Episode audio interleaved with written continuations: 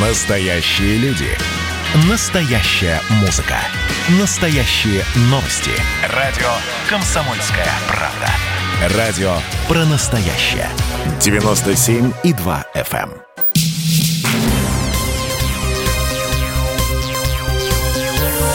Темы дня. С вами Иван Панкин. Продолжаем, продолжаем, вот уже который час мы продолжаем следить за тем, что происходит в Беларуси. Сегодня истек срок ультиматума. Две недели назад Светлана Тихановская обозначила вот этот срок, 25 число.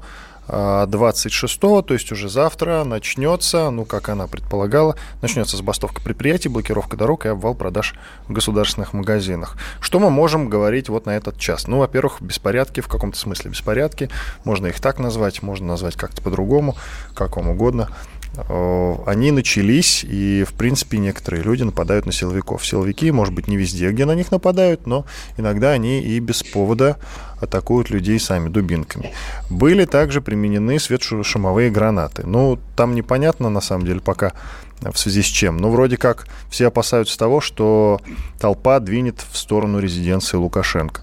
Такие новости тоже были. Сейчас, на самом деле, от разных телеграм-каналов, не всем из них можно доверять, раздает самые разные прогнозы на этот счет э, и самая разная информация. Мы доверяем только тем людям, которые работают в «Комсомольской правде» и которые находятся там, в Беларуси. Среди них Владимир Варсобин, спецкор комсомолки, он там в Минске, мы с ним свяжемся обязательно в этом часе. Ну и представители КП «Беларусь», мы с ними тоже время от времени созваниваемся, узнаем, что к чему. На связи со мной Дмитрий Балкунес, известный российский политолог. Дмитрий Викторович, давайте продолжим.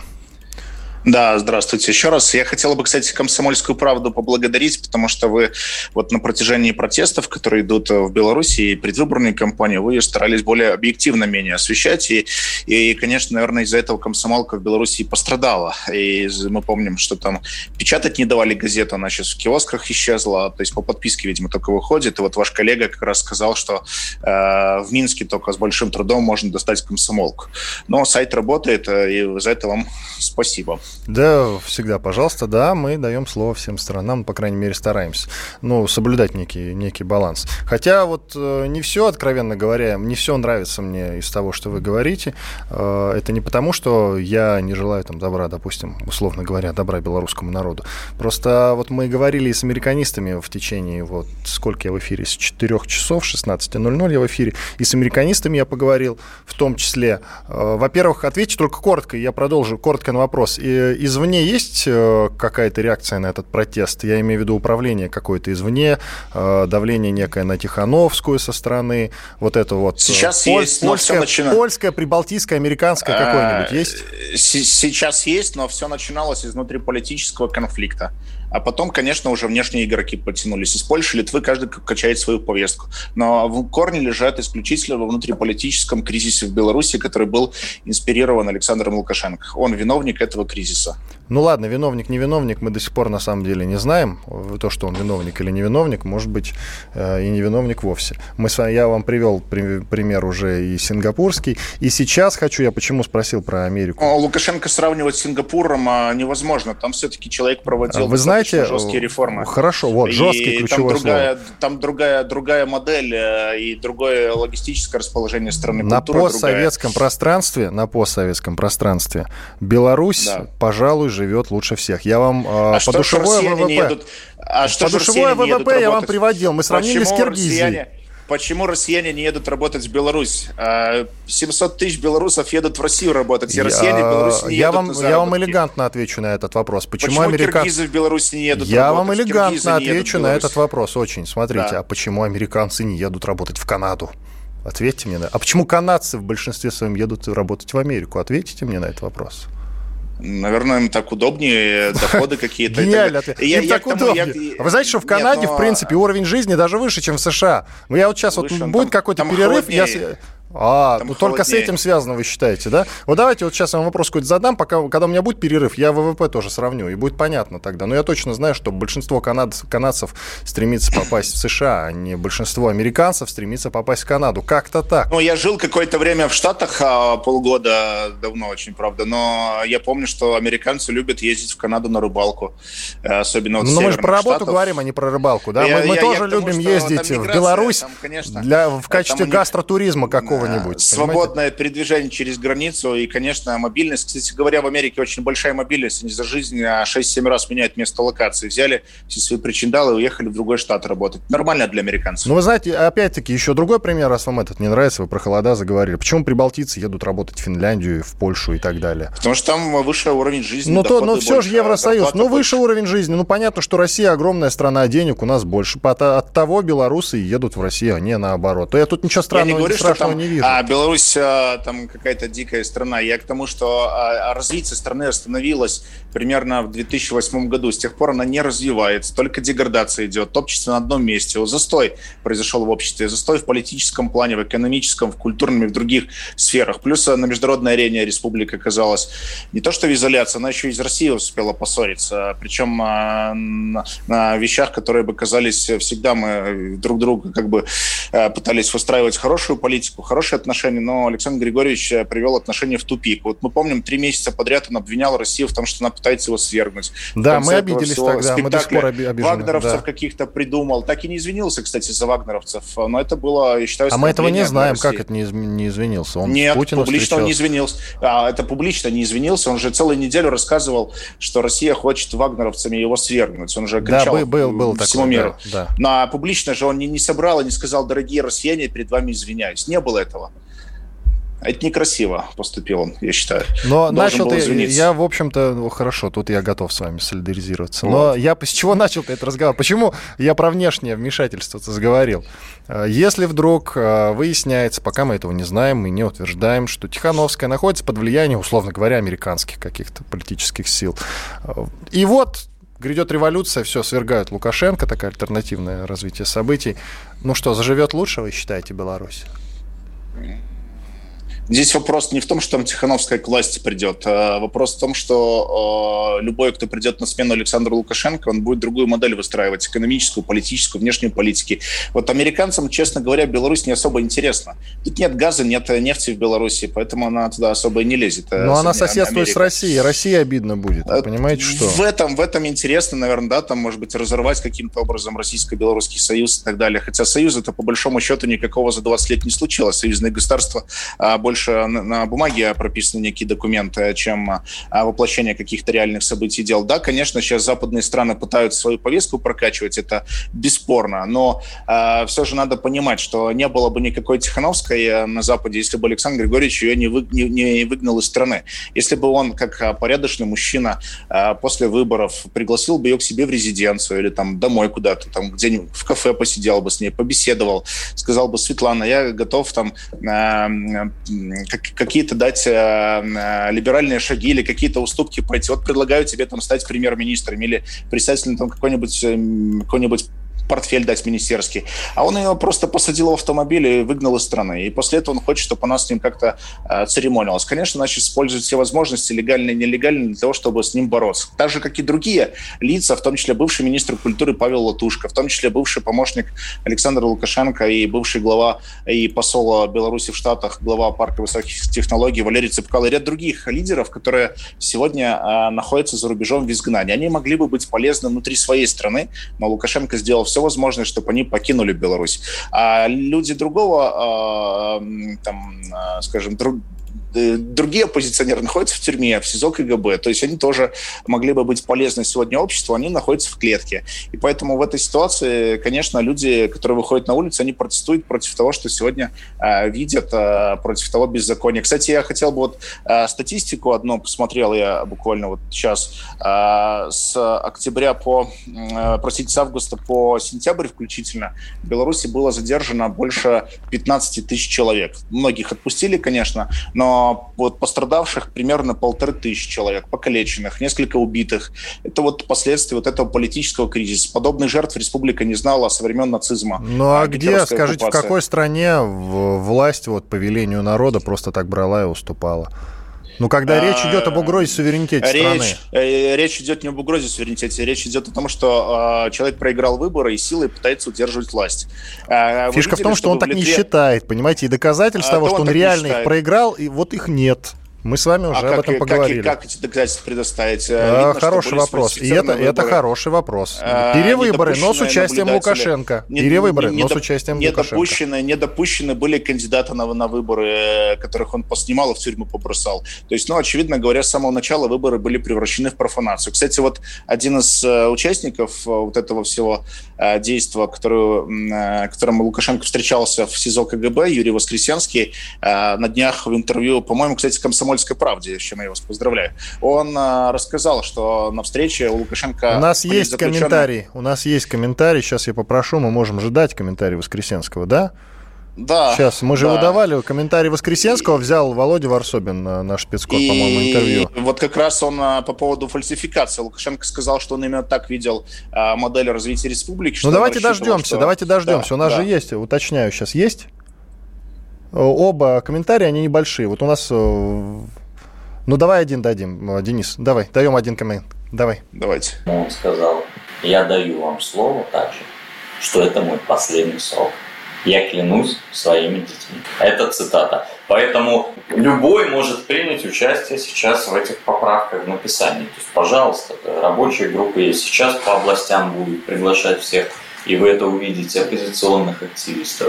Это Воскресенский, как раз один из тех политзеков, которые были отпущены. У нас 20 секунд до конца этой части, продолжим уже в следующей. И у нас еще есть один небольшой его комментарий, как раз его тоже включим, послушаем. Я вам обещал коротко статистику ВВП на душу населения в США и в Канаде. В США 63 почти тысячи на душу, в Канаде 46.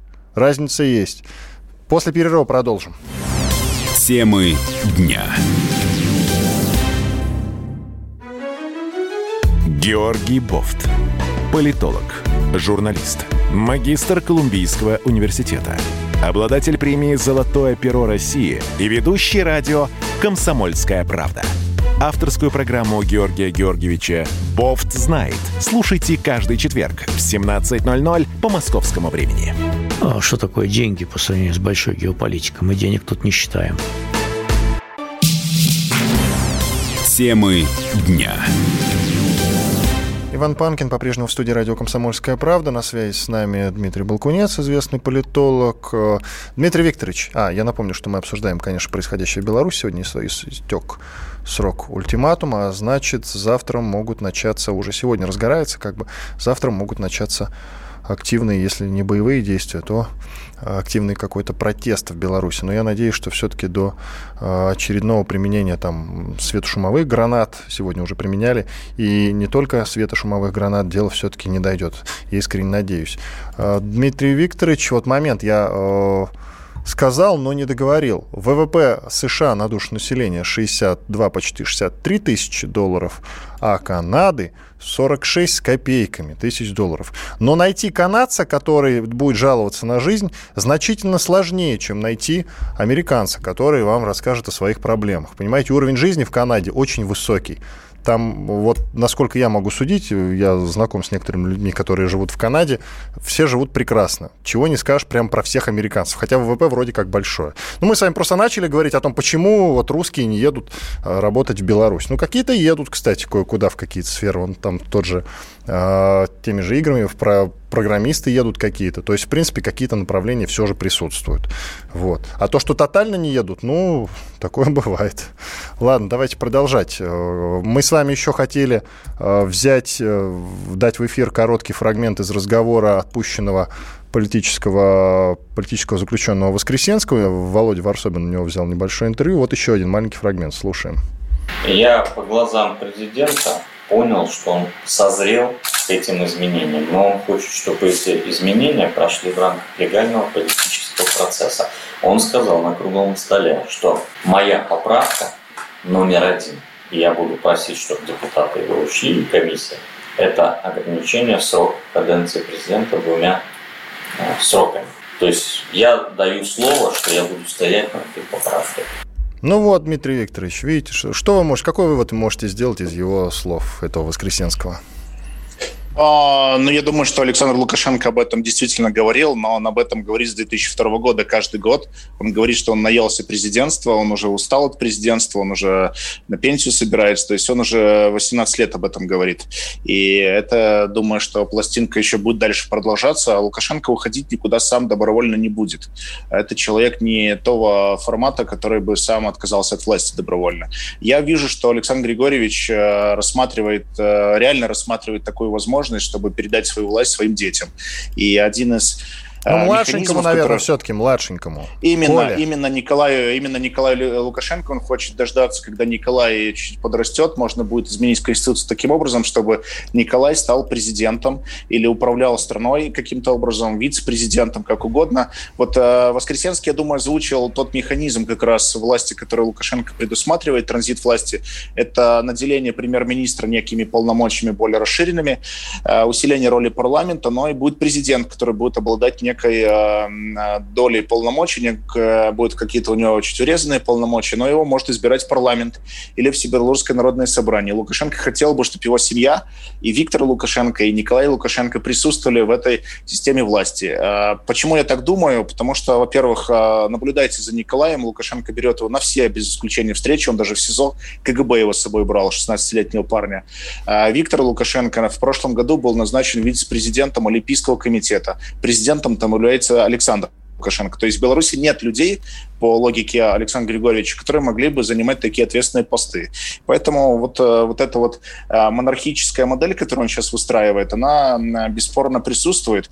И, кстати говоря, когда Алиев э, старший умер, стал его преемником Александра Лукашенко, люди, которые наблюдали за реакцией Александра Григорьевича во время посещения Баку, а, говорили, а, как он восхищался, как красиво был проведен а, церемониал по передаче транзита власти от отца к сыну.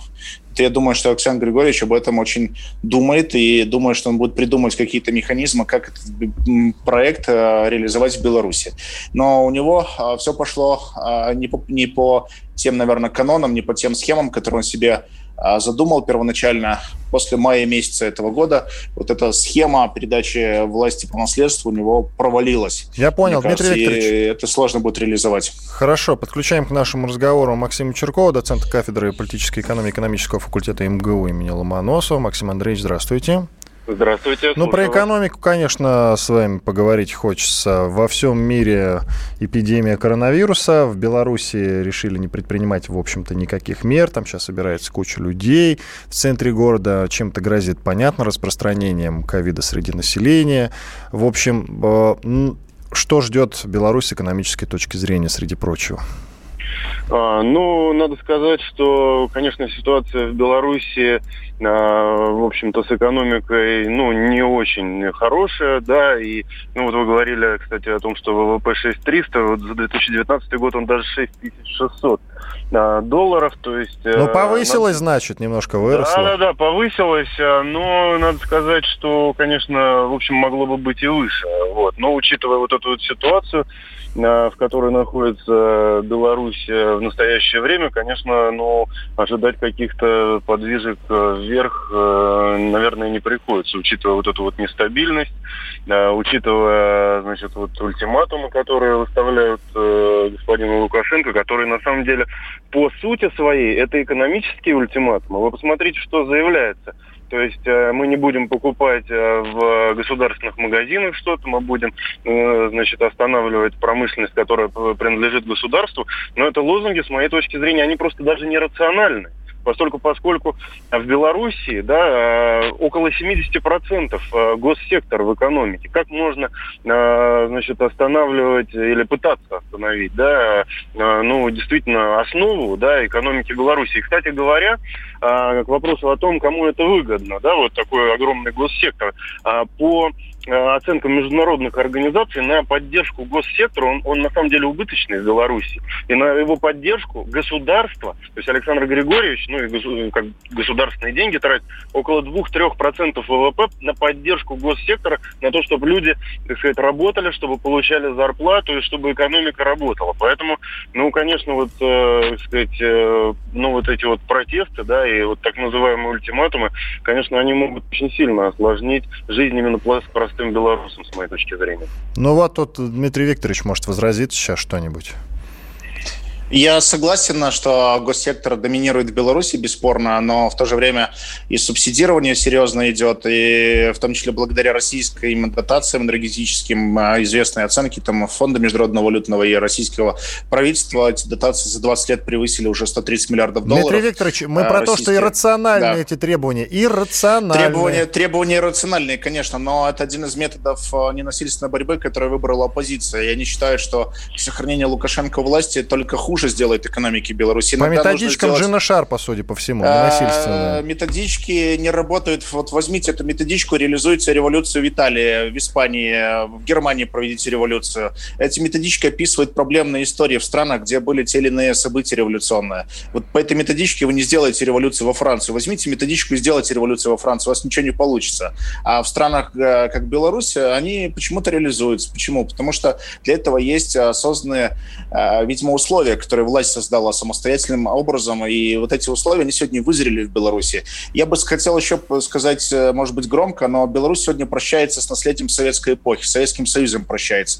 Это такой э, период, который, может быть, Советский Союз переживал в конце 80-х годов. А, это в том числе связано с отсутствием реформ, которые Лукашенко не провел за 26 лет в республике никаких. Россия проводила реформы, в том числе в экономике, и сегодня белорусские предприятия, они не конкурентоспособны на российском рынке рынке, как ни странно. Они конкурентоспособны только за счет субсидий, которые постоянно заливают туда э, банки государственные, и за счет этого сельское хозяйство, например, белорусское, кое-как э, может конкурировать или там поставлять свои продукты на, на российский рынок. Э, за 20 лет сельское хозяйство Беларуси получило субсидии на сумму 50 миллиардов долларов. Умножьте на российский масштаб, вы получите сумму примерно там около триллиона долларов, которые бы российское сельское хозяйство получило. Ничего подобного в России не было. Но Дмитрий это Викторович, извините, уже совсем... оказалась неэффективной, эффективно, и поэтому это тоже одна из причин вот этого политического кризиса. Я вас понял. Спасибо вам большое. Совсем немного времени у нас остается, а мне еще с господином Черковым нужно поговорить. Мы с вами прощаемся. Дмитрий Балкунец, известный российский политолог, был Спасибо. с нами на связи Хорошо в течение этого часа. Максим Андреевич, возвращаемся к вам. Да. У вас есть что возразить, во-первых, э, господину Балкунцу? А, ну, э, вообще говоря, э, я, опять же, я вот как экономист, да, могу сказать, что а, вообще вот то, что происходит сейчас в Беларуси, я уже упомянул, да, вот так об экономической ситуации, но меня на самом деле больше волнует, что будет, так сказать, и какие перспективы перед собой э, рисует вот э, та часть общества, которая сейчас выходит на протесты. Ведь мы говорим о сложности в экономике. Так э, вы поймите, что Александр Григорьевич сейчас при всех его недостатках, может быть, и при всех положительных качествах, он сейчас у руля. А кого, вот вы просто задумайтесь, кого предлагает вот действовать, ну, так сказать, оппозиция, да? Ведь кто такая вот госпожа Тихановская? Мы, по-моему, уже просто забываем, да? А она экономист, а она сможет Э, так сказать, у Беларуси сейчас сложная ситуация. А что она будет предпринимать, э, значит, э, для того, чтобы поднять экономику? Ну, я как бы, понимаете, ну, она, конечно, наверное, какая-то, ну, человек, да, который, может быть, неожиданно для нее самой попал вот на верхушку такой политической активности, но при всем нашем уважении она, в принципе, домохозяйка. Наверное, хорошая домохозяйка.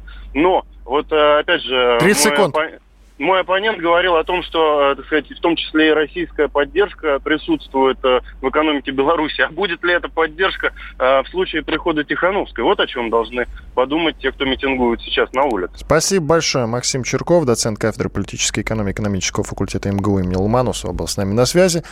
Что ж, сейчас прервемся на 4 минуты. После хороших новостей, полезной рекламы. Продолжим обсуждать. И, кстати, по оперативной обстановке посмотрим, что там происходит в Беларуси. Оставайтесь с нами. Темы дня.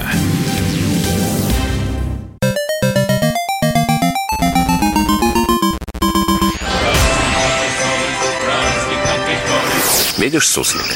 Нет. И я не вижу. А он есть. Нам есть что вспомнить. Рассказываем свои истории в программе «Дежавю». Я, Михаил Антонов, жду вас каждые выходные в 11 часов вечера по Москве. I'll be back. Темы дня. Иван Панкин с вами по-прежнему здесь, в студии радио «Комсомольская правда». В предвкушении завтрашнего дня, сегодня 25 завтра 26 и по логике госпожи Тихановской, экс-кандидат в президенты Республики Беларусь, завтра, завтра начнется забастовка предприятий, блокировка дорог в Беларуси, обвал продажи в государственных магазинах. В связи с чем, если кто-то до сих пор не в курсе, в связи с тем, что истек срок ультиматума, который она выдвигала две недели назад, да, плюс-минус там две недели назад, что она говорила, что народный ультиматум – это шанс для силовиков, в основном, ну и для всех приверженцев Лукашенко, перейти на сторону белорусов обезличенно. То есть белорусы – это не все, это только те, которые за протест, как я ее понимаю. Если вы не согласны выполнять преступные приказы, не делайте этого. К ответственности будут привлечены только те, кто совершил преступление. И тотальной иллюстрации не будет, сказала Светлана Тихановская. Что она требовала? Она требовала, чтобы Лукашенко ушел, ушел с поста президента, вероятно, и покинул вообще территорию Беларуси. Я думаю, что она в этом смысле-то ему чисто по-женски отомстит, тоже его выдворит. Насилие на улицах должно остановиться полностью. Вот один из пунктов ее предложений, ее ультиматума к власти, что вот полностью должно остановиться насилие. Но насилия сейчас на улицах достаточно, насколько мы можем судить. И вот еще пункт. Все политзаключенные должны быть освобождены. Они освобождены, но очень частично самые лояльные, которые действительно, я так понимаю, запуганы.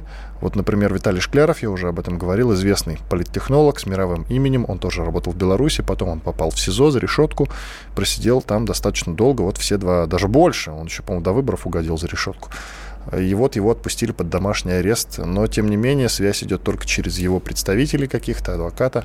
А с ним конкретно поговорить пока возможности нет. Я бы очень хотел, мы с Виталием знакомы, я бы у него порасспрашивал много чего. Как только он появится в сети, а, в том же Фейсбуке, я обязательно с ним пообщаюсь. А, на связи с нами Аслан Рубаев, известный политолог. Аслан Владимирович, здравствуйте. Да, здравствуйте. Ну что ж, давайте поговорим о перспективах. Ну, сегодня, как нам сообщали, уже и светошумовые гранаты переменялись на улицах. Ну, то есть еще немножечко до сакральной жертвы, как это, как это называется, да, в народе. То есть еще немножко и будет своя небесная сотня, как э, на Украине было в свое время. И тогда, и тогда, завтра, я так понимаю, протест, если не сегодня ночью, потому что были такие прецеденты в Беларуси, когда днем было тихо, вечером тихо, а потом э, дошло дело до баррикад уже ночью, ближе к полуночи полночи. Во-первых, э, вы прогнозируете такой исход событий или нет? Есть ли перспективы у этих протестов? Э, на самом деле, к сожалению, э, такие перспективы есть. И связаны они, конечно, с тем, что сегодня действительно, наверное, самый массовый митинг, начиная с августа.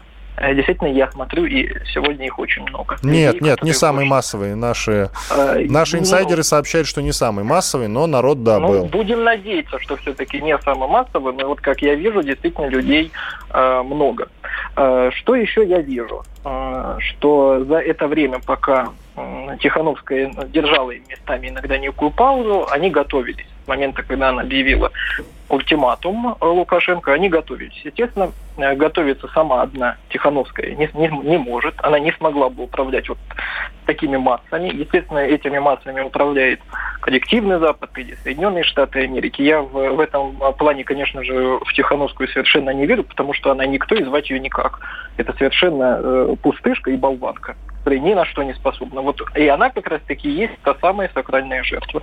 Она исполнитель, вот этот дешевый исполнитель Иуда, которому дали денег, который сейчас будет проводить вот эти все э, якобы реформы, которые якобы Белоруссии нужны. Никакие реформы Белоруссии не нужны, она спокойно в рамках своего развития идет и развивается а так как, э, мне, конечно, извините, ни одна постсоветская страна не развивается все-таки так, как развивается социальная база Белоруссии.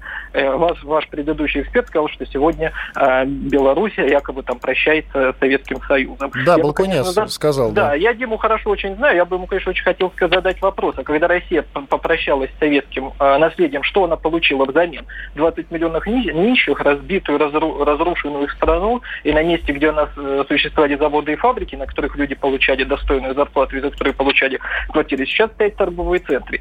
центры. Но понимаете, это, это нормально. Для либералов это нормально. Они готовы ради своего вот этого выбора именно шкурного своего кожаного дивана и там неких таких базовых э, условий комфорта, они продадут все что угодно. Их государство и какая-то территориальная стабильность вообще не интересует. Также он, конечно, сказал, методички якобы не сработают западные во Франции или э, в Германии, да неважно где. Послушайте, там, где американцы скажут ФАС, эти методички сработают везде.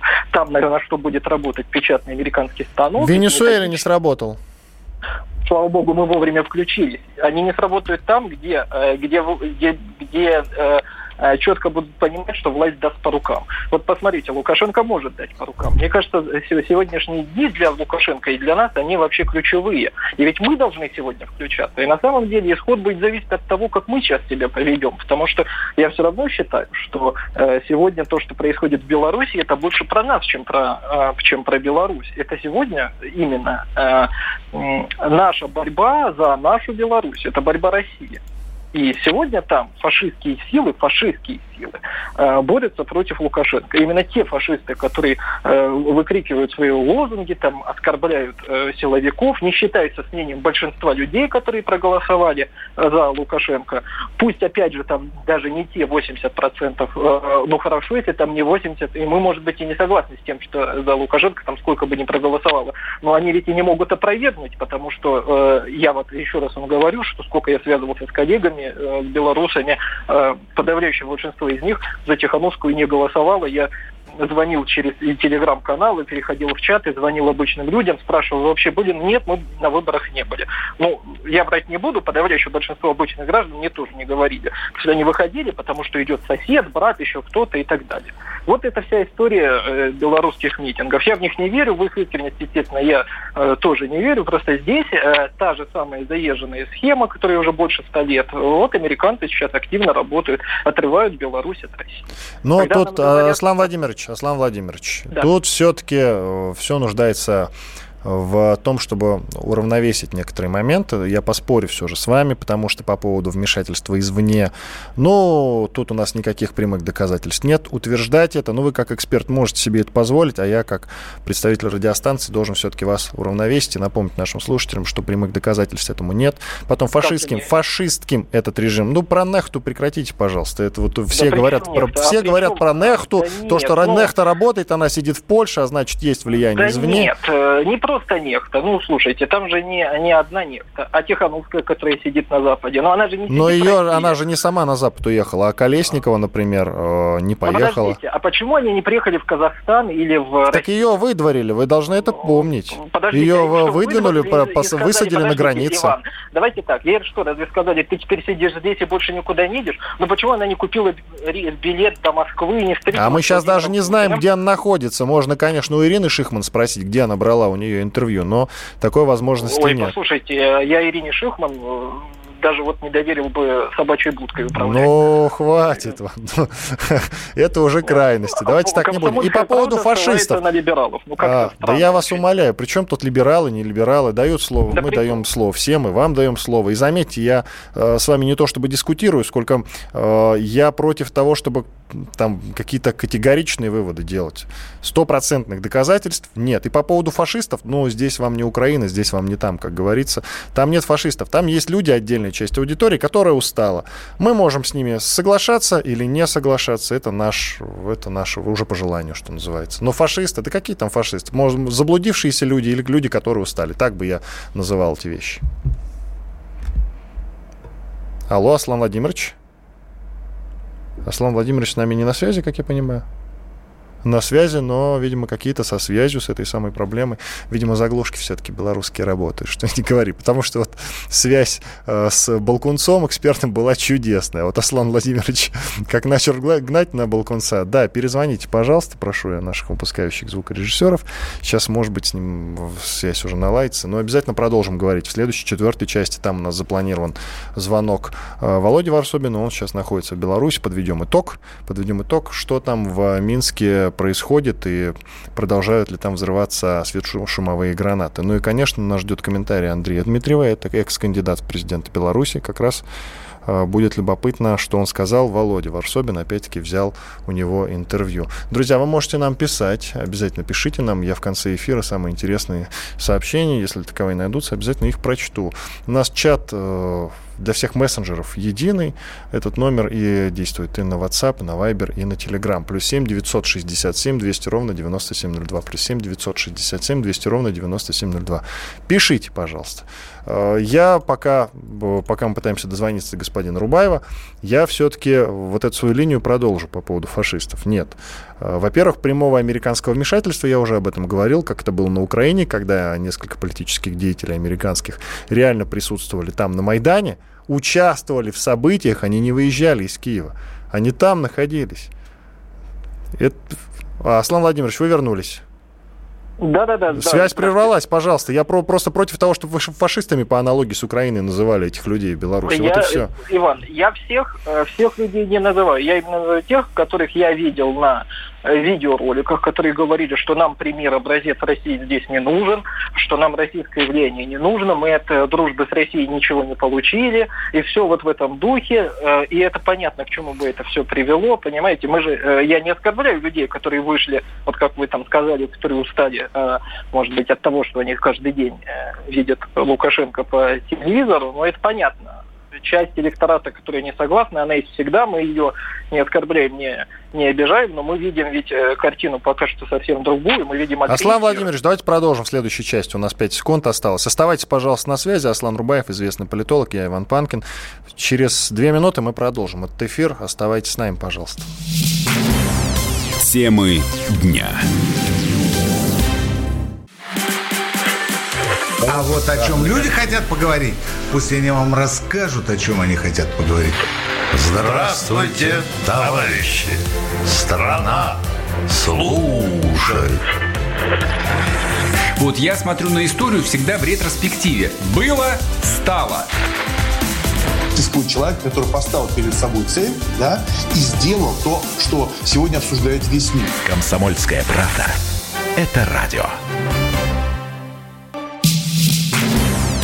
Темы дня. Иван Панкин, студия радио «Комсомольская правда». Подводим итог. Четвертая часть уже четвертого часа моего эфира.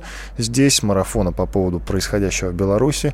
Народный ультиматум, выдвинутый Светланой Тихановской в, две недели назад, он в, в самом разгаре, можно сказать, потому что там действительно сегодня взрывали светошумовые гранаты, силовики отковали людей, может быть, не просто так, а потому что те их спровоцировали.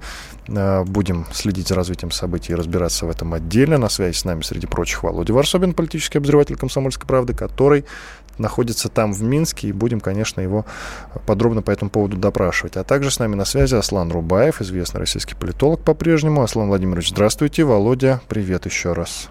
Да, добрый вечер. Володя, Володя, Володя, ты с нами? Володя? Ну, со связью там проблемы. Я прошу выпускающего звукорежиссера перезвонить. Володя? Да, еще раз перезвоните вам, пожалуйста. Вот по поводу фашистов, Аслан Владимирович, по поводу фашистов мы, я думаю, что с вами уже разобрались. Это не фашисты, это и по поводу денег. Это недоинформированные люди, просто недоинформированные люди. Потому что, ну, все должны понимать и знать, что из России в Беларусь отправляются огромные деньги, и это не инвестиции, не только они, точнее, если быть. Это это, ну, транши такие, да, которые без обратного билета уходят в Беларусь. Так что говорить про то, что Россия нам не помогает, ну, это как-то очень, конечно, цинично и неправильно. Я так понимаю, Володя все-таки присоединился к нашему эфиру. Володя, привет. Да, добрый вечер. Вот прямо сейчас расскажи, как обстоит, как дела у тебя там в Минске, что там происходит? Да ничего не, нет, ну тут я, может быть, огорчу для тех, кто любит а, такие... Новости с огоньком. Новости. Сейчас ничего, ничего не происходит, слава богу. Слава богу. Э, Минск успокоился. Э, и вот эти взрывы светошумовых гранат э, около резиденции президента было такой финальной точкой. Что, в общем, не самой, конечно, органичной точкой, потому что весь протест сегодня был очень спокойный. И мне даже как-то, мне кажется, в этом случае даже сами белорусам неудобно за то, что они, ну, как бы вот даже такой святой день, как начало большой все белорусской стачки, они провели его так тихо. Погоди. Ну, я, по крайней такое ворчание в толпе слышал. Погоди. Почему тихо-то? Во-первых, ты писал, что был бой. Так что было не тихо. Светожимовые гранаты применяли, не тихо. По-моему, даже стреляли, ну, не это тихо. было в конце, Это было в конце, это было на излете, и там из, ну не знаю, около 100 тысяч человек, одна тысяча пошла к резиденции. А, вот, в общем-то, их разогнали с помощью очень жестокого, да, такой жестокий разгон. Я надеюсь, там никто не получил травмы, там пишут про пулю в животе у одного из э, э, митингующих. Но это было такой вот сполох. А вообще говоря, сегодня день прошел очень спокойно, тихо, мирно. Они прошли, в общем-то, и разошлись по домам. Э, я помню бои так бои. Это были 9 там, 10 августа. Вот это был бой. Это, это было, я не знаю, там несколько часов э, таких э, нападения, потом бегство, потом опять собирают группками, опять бросаются, опять их разгоняют. В общем, это было, конечно, э, очень жестоко. А сейчас все спокойно, и э, я так понимаю, что вся борьба уходит в экономическую пласт. Завтра просто по замыслу э, позиции не будут работать предприятия. А это жестче любых, э, любых демонстраций. Если у них это получится, это действительно будет интересно. Ну да, завтра же начало все-таки. Ты сказал, что сегодня, ну не сегодня, сегодня просто истек срок, а вообще ставка-то на 26 число. Что завтра не будут выходить на работу, не будут покупать в госмагазинах, да, ничего, перекрывать дороги. Был... Да, прикольно. Ну, э, сегодняшний день был очень важен психологически. Очень многие, кто колеблется, участвуют ли в забастовке или нет – они ожидали результата сегодняшнего дня. Я так понимаю, что подспудно они думали, вот если произойдет что-то совершенно дикое, что сильно возмутит их, и они вот, у них будет больше такого желания принять участие в забастовке. Если забастовка такая штука, там ты лишаешься денег и идешь на конфликт с начальством, то есть от тебя требуют какие-то жертвы. Но вот сегодняшний день показал, что, в общем, таких картинок мало, а, и такой стимул, большого стимула на забастовку, мне кажется, люди не получили. Аслан Владимирович, вас подключаю к нашему разговору. Как вы считаете, это сознательность или страх у людей сработали? Э, вы, вы имеете в виду... Ну да, э, почему был протест не, не такой массовым, э, как предполагала, госпожа, наверное, предполагала, я думаю, госпожа Тихановская? Ну, потому что основная масса людей все-таки хочет работать и получать за свою работу денежки, и, наверное, потому что э, они все против, да, как они рисуют. Они же, оппозиция нам говорила о том, что у Лукашенко там то ли 2, то ли 3 процента, ну, мне интересно, человек, который в 2 или 3 процента мог бы так долго удерживать власть в условиях того, что массово якобы, по их мнению, вся страна против.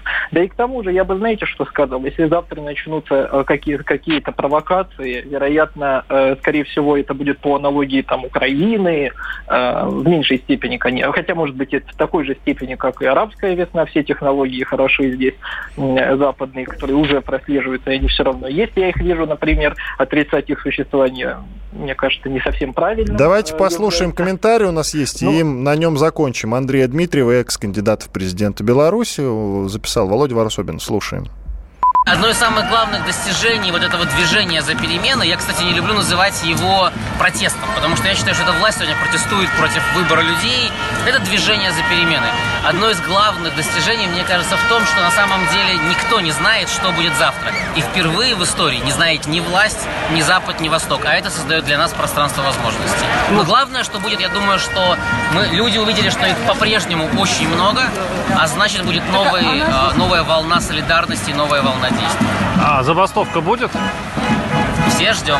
Порядка, ну, я думаю, 10 достаточно больших компаний, которые очень по-белорусски будут бастовать. Они отправляют людей на три дня на удаленную работу. Да? То есть на работу формально никто не выйдет, но работа будет делаться.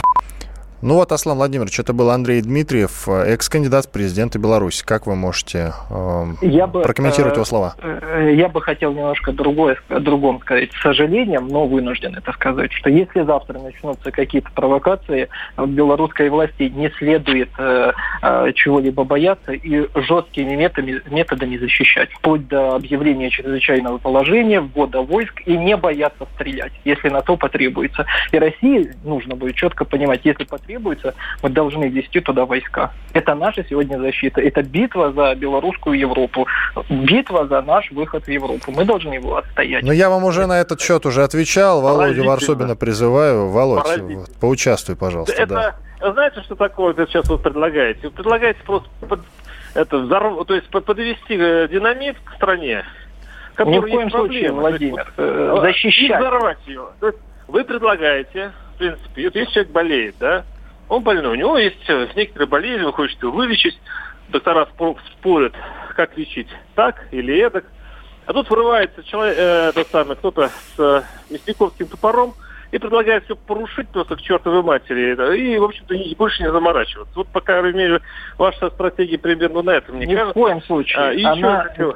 удержать, да. именно удержать. Хочу... А мы разговорами как раз-таки доведем страну до того, что завтра там начнут преступники стрелять друг друга в правоохранительные органы, начнется провокация. Вот это мы допустим. Если сегодня не будут арестованы все те, кто в, в этом извините, преступники будут в форме, оружие находится сейчас только у со стороны Лукашенко.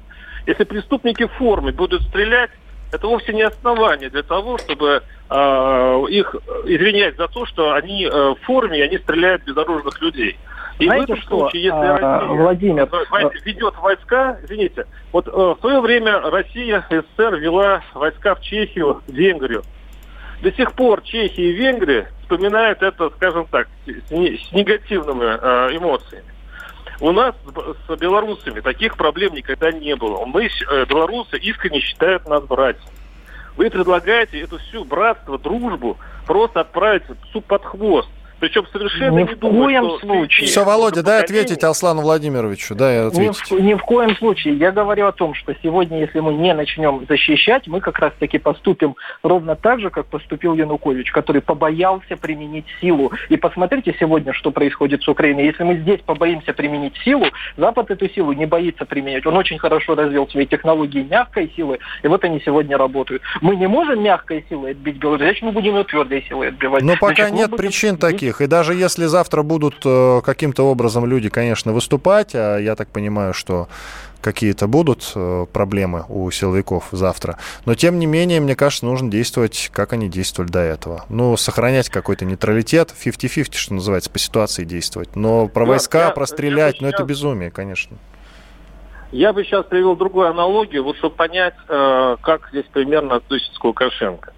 А знаете, вот э, часть населения, оно к Лукашенко относится как вот к опостылевшему мужу. 25 лет человек, он нелюбимый, опостылевший, смотреть каждый день на него э, неприятно, совестно, куда бы он пропал. И вот такая энергичная часть общества, как вот такая молодая строптивая жена, хочет хлопнуть дверью и уйти куда глаза глядят, лишь бы его не видеть. Да, и даже не особо задумываясь, куда. А вторая часть общества, которые говорят, что они за Лукашенко. Минута. На самом деле тоже он, он им тоже надоел. Но они относятся примерно так. Но где мы лучшего найдем? И вообще уйти боязно, а что будет дальше? Надо понять, что почти все население Беларуси к Лукашенко имеет негативные эмоции. Но просто есть разные стратегии. Одни говорят, хотят перемен, другие перемен боятся. Все, а спасибо когда... большое. Спасибо, спасибо. Владимир Варсобин, специальный корреспондент «Комсомольской правды», который сейчас находится в Минске, был с нами на связи. Также с нами на связи был Аслан Рубаев, известный российский политолог. Аслан Владимирович, вас тоже благодарю за участие в нашем эфире. А, хоть вы и сказали сегодня о том, что мы «Комсомольская правда», но мы не слишком либеральничаем. Нет, мы пытаемся все-таки искать э, какой-то центр удобный, скажем так, для всех. Мы все-таки СМИ освещать стараемся, ну, как-то корректно события в Беларуси. Друзья, я с вами прощаюсь. Будем следить за развитием событий, но я надеюсь, что там ничего страшного все же не произойдет, хотя, хотя сложно в это поверить. Иван Панкин был с вами. До свидания. Темы дня.